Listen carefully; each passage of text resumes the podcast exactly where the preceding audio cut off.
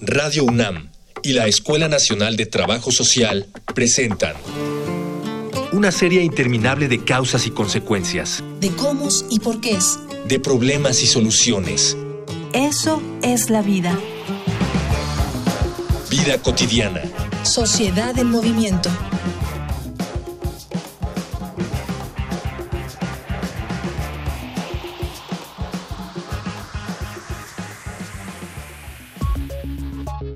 De acuerdo a las cifras de Globocan, en México la causa más frecuente de cáncer es el cáncer colorectal, que ocurre con una incidencia similar en hombres y en mujeres. La preocupación se debe a que en 2012 se registraron un total de 4.656 casos, que para 2017 aumentó a 8.500 casos, detectado oportunamente, es curable hasta en un 90%. Sin embargo, 70% de los pacientes no se atienden hasta encontrarse ya en etapas avanzadas. Tras una iniciativa presentada por FUTEGE en el Senado, se designó al 31 de marzo de cada año como el Día Nacional contra el Cáncer Colorectal. Y el día de hoy, en Vida Cotidiana, Sociedad en Movimiento, dedicaremos nuestra emisión a hablar de este tema con el licenciado Francisco Freiría Sutcliffe, director general de la Fundación Fomento de Desarrollo Teresa de Jesús, IAP o FUTEGE y con el licenciado en Trabajo Social Juan Manuel Hernández Aguilar, académico en la ENTS y colaborador en FUTEGE. Dialogar para actuar, actuar para resolver.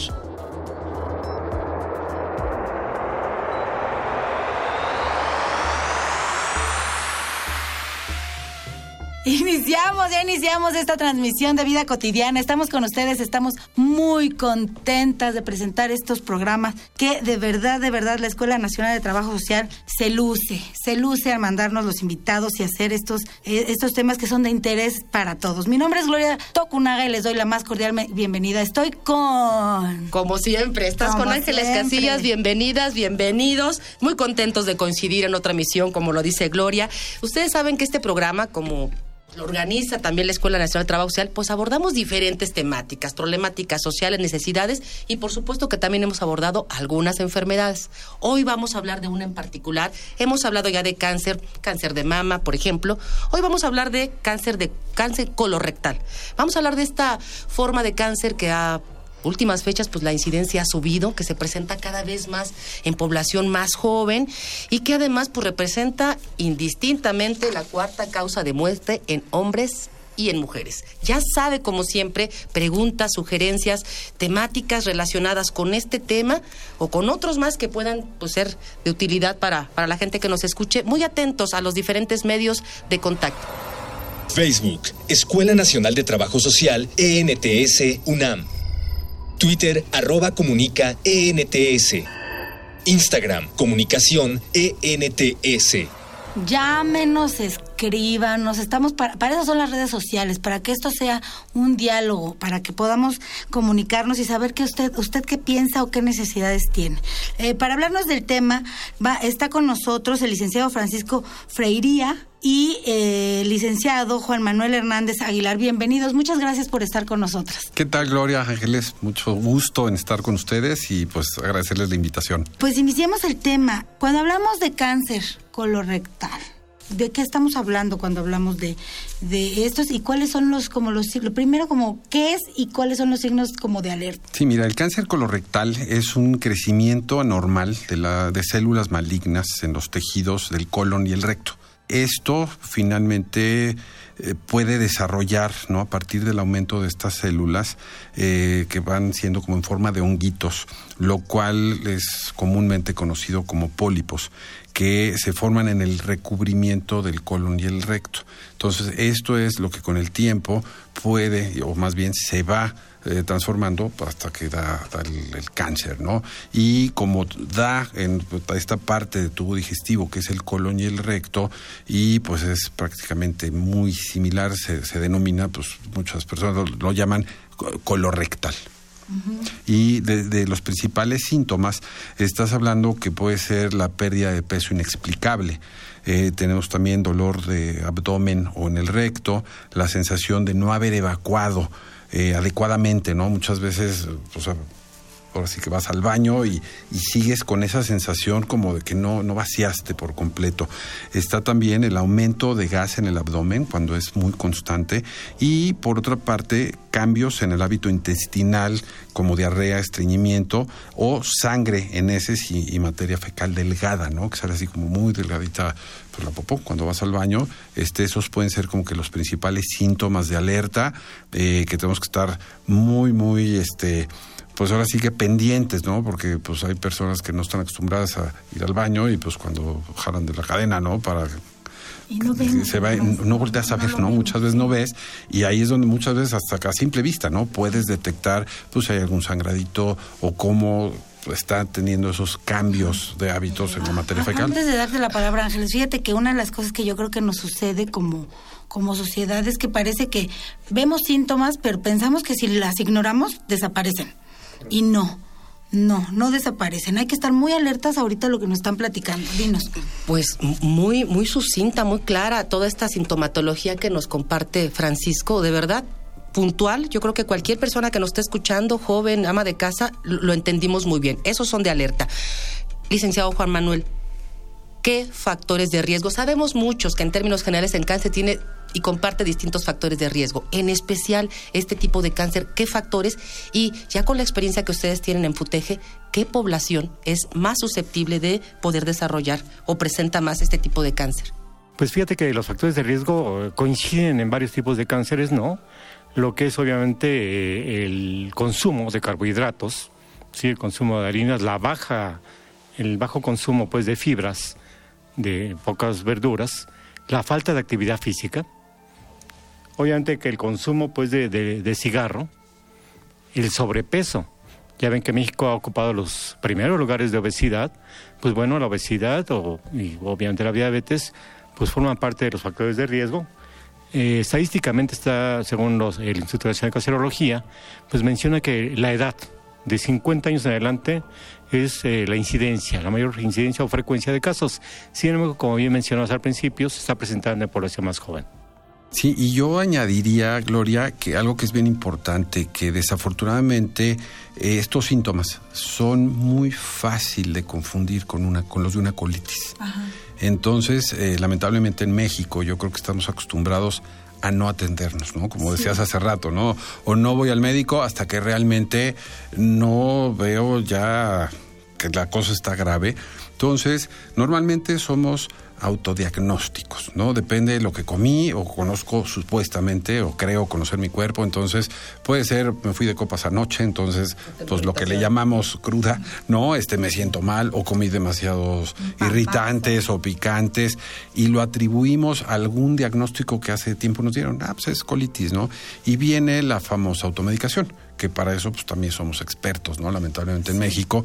Entonces, todo esto tapa, no realmente los síntomas, porque te da un alivio, pero no una cura, y no te permite ver realmente qué es lo que tienes, ¿no? Esto aunado a muchas veces esa falta de referencia o contrarreferencia de médicos de primer contacto, a médicos especialistas, ¿no? Después de ver que un tratamiento de X tiempo, 30 días que tomaste tal tratamiento no funcionó, normalmente los pacientes quedan ahí o los médicos no refieren, ¿no? Con un especialista, además de que el acceso a estudios y una serie de cosas, pues al ser a veces caro, pues la gente deserta, ¿no? No, no, no dan un seguimiento y como esa pastillita, ¿no? Muy famosa que la encontramos en el súper, en cualquier farmacia, nos da ese alivio, o sea, famoso omeprazol, eh, pues ahora sí que lo seguimos tomando, ¿no? Como si fueran dulces. Y además lo tomamos mal. Años. ¿no? Lo tomamos un día y lo dejamos de tomar. Cuando hay un tratamiento. No, es más cuando me siento mal. ¿no? Entonces, esto con el tiempo, pues va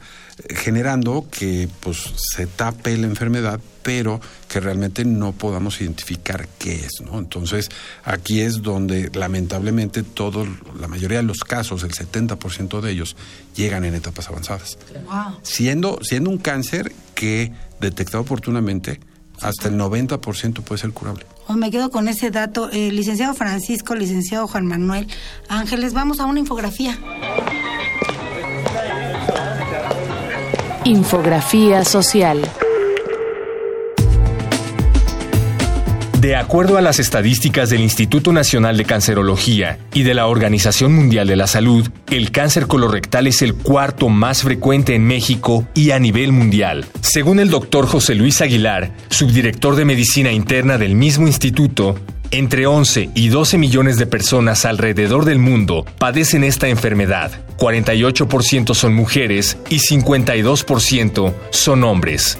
Cada año 8.500 pacientes en México son diagnosticados con cáncer colorectal y cada vez se presenta más entre pacientes jóvenes, aunque el principal diagnóstico ocurre después de los 60 años. Se trata de una enfermedad de crecimiento semilento, pues cuando el paciente comienza a presentar síntomas, significa que la enfermedad debe llevar entre 5 y 12 años de haber iniciado. Como en el resto de las variantes del cáncer, no se puede determinar una causa específica para la enfermedad, pero entre los factores que podrían propiciarlo están la obesidad, la inactividad física, el exceso de alcohol, el tabaquismo y una dieta alta en grasas o baja en frutas, vegetales y fibra.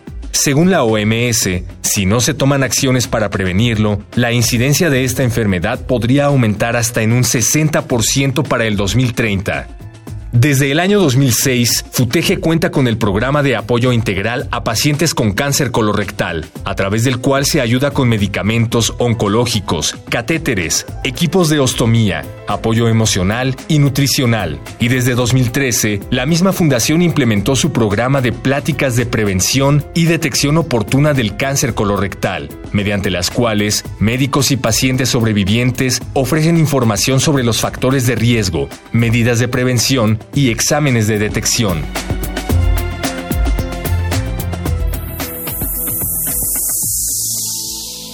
Estamos platicando de cáncer colorectal, así está bien dicho, aquí en México. Ángeles. Avanzamos ya en la identificación de los síntomas, ¿no? La sintomatología. Avanzamos ya en la identificación de causas que tienen que ver o que comparten, ¿no? Este, con, otros, otros tipos de cánceres.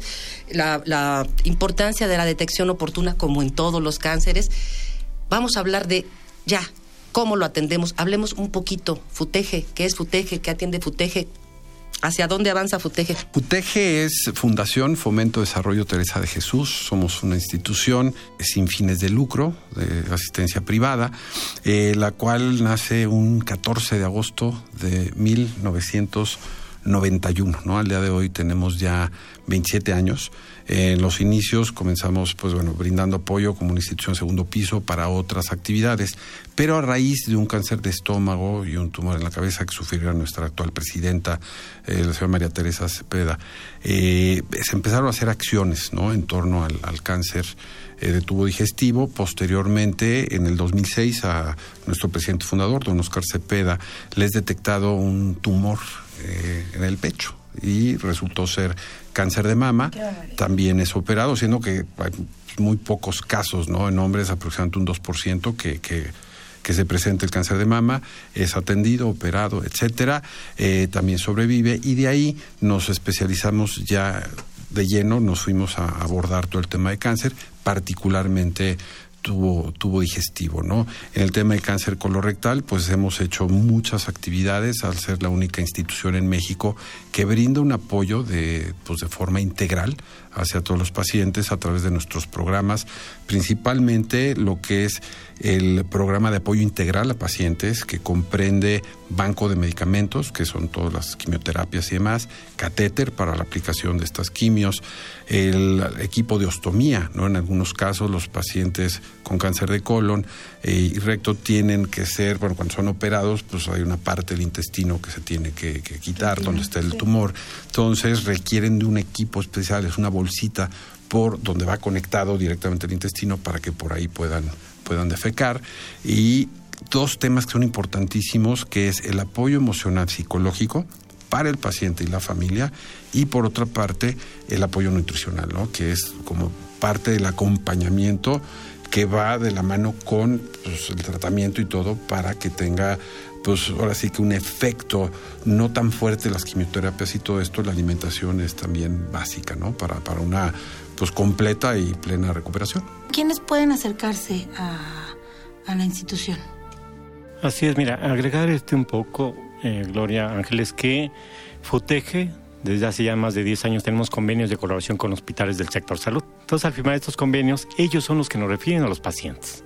Si hay todos unos criterios, ellos seleccionan a la persona que tiene un pronóstico favorable, le hacen un estudio socioeconómico, la gente más vulnerable, es a nivel nacional. Nos envían gentes de los estados de Puebla, de Veracruz, en fin, de todo el país y nos lo refieren de esa manera. Acá en la fundación, pues hacemos también nuestra visita domiciliaria para cotejar los datos, pero vaya, es el perfil de la población que atendemos y ahí es como decía Lucia Freiría, les damos todo el apoyo integral pues para su supervivencia y mira, afortunadamente tenemos el 80% de los pacientes atendidos que se están recuperando y con, que es apoyo de, varias de varios sectores no que, eso eso es, lo que ya se está dando más no como como las los tratamientos integrales donde a, donde además de que se da la cosa médica la cosa psicológica trabajo social también están instituciones gubernamentales organizaciones de la sociedad civil y solo así salimos de, de, este tipo de enfermedades. Sí, fíjate que para nosotros yo creo que es un tema importantísimo no estamos convencidos que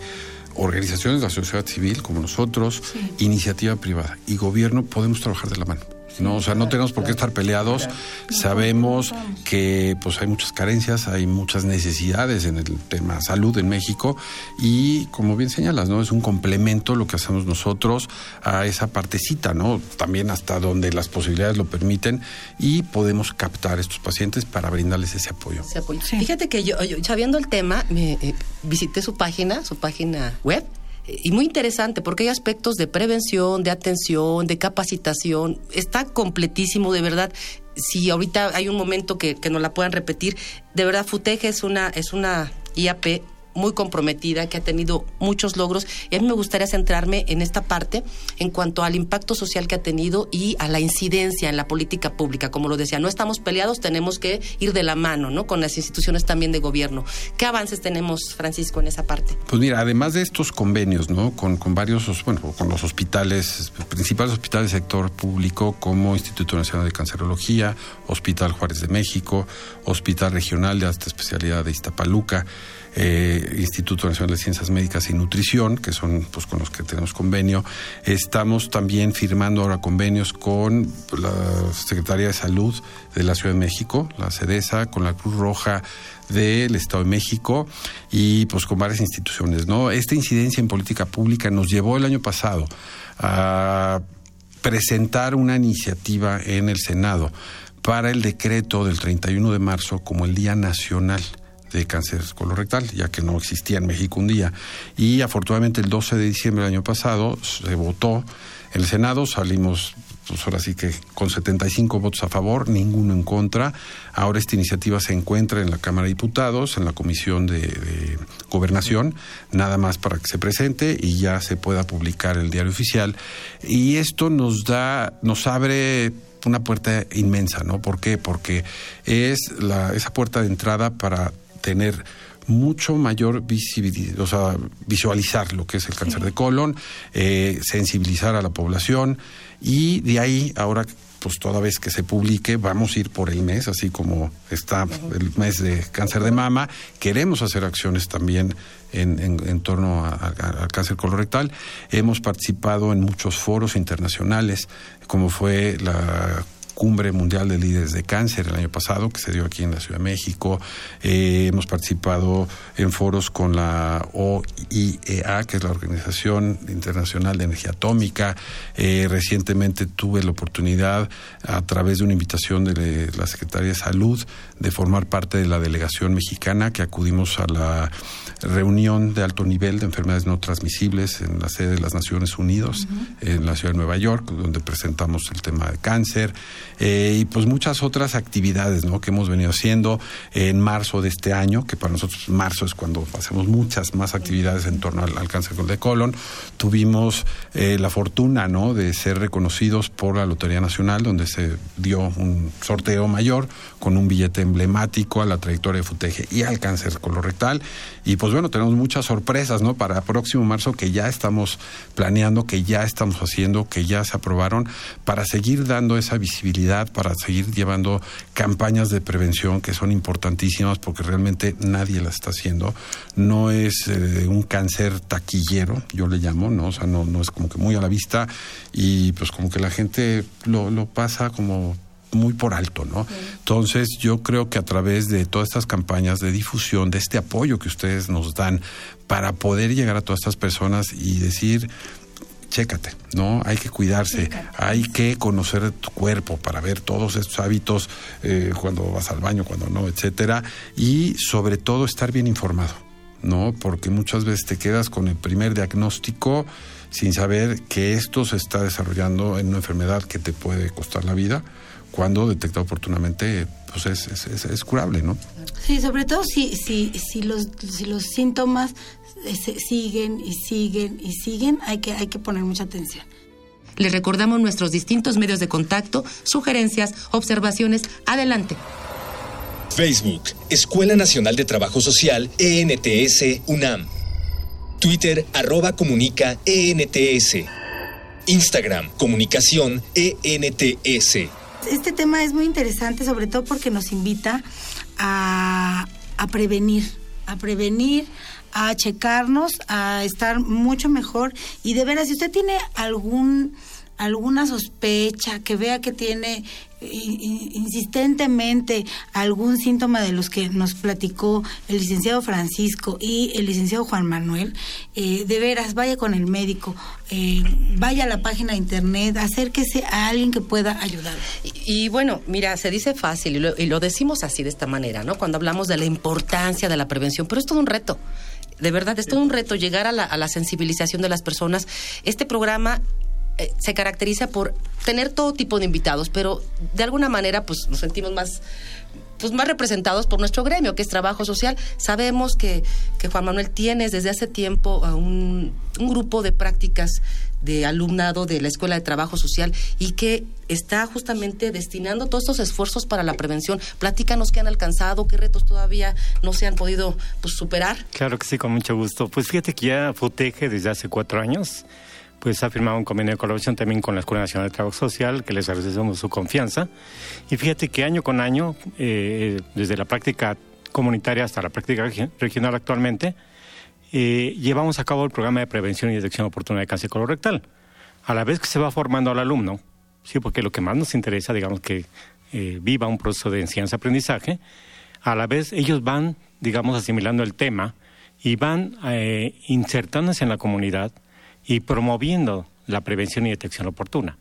Todos los chicos han hecho todo un trabajo de campo muy interesante, desde puerta con puerta a, digamos, trabajar a nivel de manzanas con promotores sociales, líderes naturales de la comunidad que se aglutinan en grupos sociales y ahí es donde vamos. Esta es una estrategia territorial, digamos, de llevar a cabo pláticas de prevención y detección oportuna, jornadas de estudios eh, de, de y y mama, pues que, que lo hacemos también a la vez de cáncer colorectal. Entonces, ha habido una formación ya de cuatro generaciones o cuatro grupos, digamos, de, de práctica eh, en la Escuela Nacional de Trabajo Social. Y básicamente son temas de prevención. Sensibilización, capacitación, información, como lo decía Francisco, la importancia de informarnos, de estar informados. Y además algo bien interesante, fíjate que ya los, los jóvenes están formando equipos multidisciplinarios. Sí, porque esa es la mejor forma de atender una problemática social. Eh, digamos, el cáncer colorectal está concebido como un problema de salud pública, sí, porque el Estado ya no tiene la suficiente respuesta para resolverlo. Entonces ahora, reciente, el sábado pasado hicimos una feria de salud, sí, con el Centro Cultural de Ampliación Daniel Garza, y se conformó un grupo multidisciplinario de sociólogos, psicólogos, eh, obviamente trabajadores sociales, y realizamos todo un trabajo territorial con los vecinos, y el sábado se llevó a cabo esta feria de salud, y pues bueno, los chicos ya pudieron vivenciar desde la conformación de un grupo multidisciplinario hasta llevar a cabo las, las acciones. Entonces, además, se están sembrando semillas, estamos sembrando eh, profesionistas que puedan atender en algún momento con, con mucho más profesionalismo, con mucho más conocimiento este tipo de, de, problemas de salud pública, porque, porque al final de cuentas no solo es una enfermedad aislada, aislada, que es lo que nos está pasando con todo el cáncer, sino que es un problema que impacta en las familias, que impacta en los trabajos, que impacta en, en, la, en el mismo presupuesto de salud y que habría, hay, que hay que abordarlo de diferentes maneras. ¿Cuáles son los retos, Francisco? Pues yo creo que los retos es realmente tener mucho mayor comunicación, ¿no? Hacer campañas de prevención y detección oportuna. Esto, pues, de alguna manera ya lo estamos llevando a cabo a través de una prueba no invasiva, que es la prueba inmunohistoquímica de sangre oculta en heces denominada FIT por sus siglas en inglés, eh, la cual la ofrecemos ahí en la fundación y eh, a través de la cual no es un determinante para un cáncer, pero sí para un sangrado. Entonces, es una prueba que tiene una efectividad casi del 100%, donde en convenio con principalmente con el Instituto Nacional de Cancerología, estamos haciendo esta parte, ¿no? Como de, tamizaje, de detección, donde se aplica la prueba y aquellas personas que resultan estar fuera de los parámetros que, se indican son dirigidas hacia el instituto para que les realicen una colonoscopía. Una colonoscopía pues, es ya una prueba muy específica para, pues ahora sí que ver de dónde viene sangrado. Y que puede ser por una fístula, por hemorroides, por diverticulitis, por pólipos o probablemente ya por un cáncer, ¿no? Entonces digo, como es que hay muchas fases antes de decir tienes cáncer.